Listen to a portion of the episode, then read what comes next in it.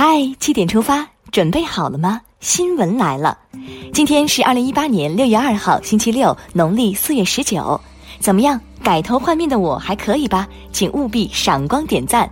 我是张宇，首先来看天气，华北、东北一带稳坐全国最热宝座，北京、天津、哈尔滨未来将连续出现高温，天气炎热，考验友谊，就看你周末约不约我出门了。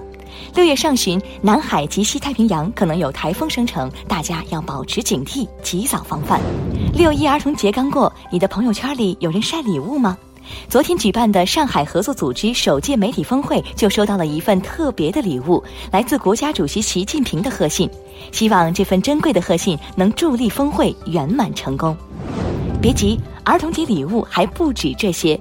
国务院常务会决定，从七月一号起将进一步降低日用消费品进口关税，估计接下来要买买买了，可管好你的手啊！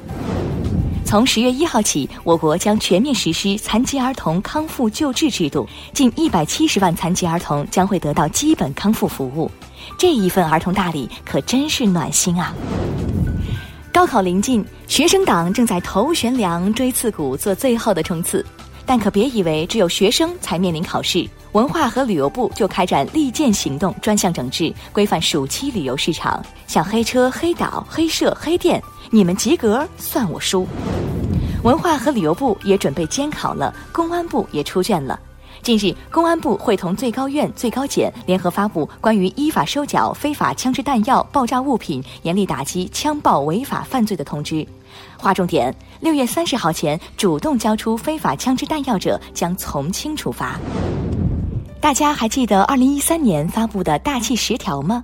环境部通报大气十条中期考核结果，这场漫长的考试终于出成绩了。北京、上海、黑龙江等十五个省份考核等级为优秀，真棒！希望高考考生们也能取得好的成绩。昨天，中国工程院迎来最年轻的院长，五十九岁的李小红院士。相信随着越来越多的年轻血液的加入，中国工程院必将引领科技发展新方向。中美贸易摩擦还在激烈谈判中，美国又突然对盟友们变脸了。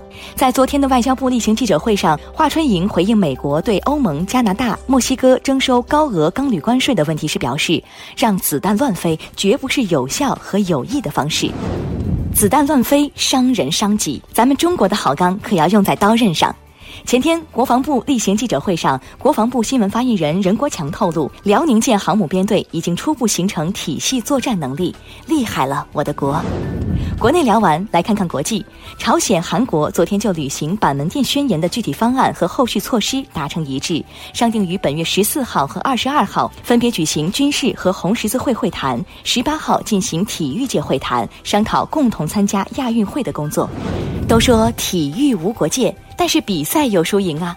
昨天在深圳举行的中国乒乓球公开赛上，中国队三队组合晋级双打决赛，分别是男双、女双、混合双打。也希望我国的体育健儿们越战越勇，冲击冠军。说到体育，我们来聊聊赛场外的事儿。出国打比赛还有一个很重要的因素——签证。准备好一切却被拒签，可真伤不起呀！美国国务院日前表示，美国对中国公民的各项签证政策都没有改变，对敏感专业申请人的审查程序也没有变化，且不针对中国公民。我国外交部对美方的澄清表示欢迎。美国对华签证政策没有变化，但是远在大西洋对岸的西班牙人民可不喜欢安于现状。西班牙会议一号对首相拉霍伊进行不信任投票，最终反对派弹劾成功，拉霍伊下台，帅气先生桑切斯将成为首相。希望他能够不辜负西班牙人民的期待。西班牙人民期待改变世界，世界上也有这样一群人期待着光明。近期，英国科学家利用 3D 技术打印出了人类角膜，虽然移植尚需几年时间研究，但这一成果已经为很多人带去了希望。列装新一代隐形战机歼二零的空军某部近日组织歼二零与歼十六、歼十 C 等新型战机开展编队协同实战化训练。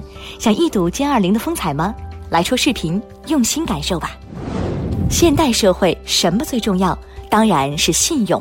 昨天，由民航局政策法规司发布的八十六名民航特定严重失信旅客名单正式生效。与此同时，铁路部门首批三十一名严重失信人则将被限制乘坐火车。都说信誉大于天，失信你可能连火车飞机都不能坐了。距离高考只有几天的时间了，不少家长已经陷入纠结：高考日撞车工作日，要不要请假陪孩子呢？山东一企业给员工放陪考假，引发网友关注。中考休四天，高考休三天。毕竟面对高考这件人生大事，家长可能比孩子们还要紧张。我们都说做一件好事容易，难的是做一生好事。陈汝波就是一个做了一辈子好事的人。昨天凌晨一点十五分，优秀共产党员、中国好人、燕赵楷模陈汝波同志因患食道癌，经抢救无效，不幸逝世，享年五十八岁。他在近四十年的时间里做了十一万余件好事，向他致敬的同时，让我们从自己做起，日行一善，贵在坚持。最后，让我们一起来学习今天的每日一席话：吐词为经，举足为法。二零一八年五月二号，习近平总书记来到北京大学考察，与师生座谈并发表重要讲话，指出人才培养关键在教师，大学要建设高素质教师队伍。在这里，总书记使用了韩愈《进学解》中的典故：“吐词为经，举足为法。”吐词为经，举足为法。原文是说，孟子和荀子这两位大儒，他们一说话就能够成为经典，一举手一投足就能够被世人效法。好了，七点出发就到这里，我们明天同一时间再出发。大家早安。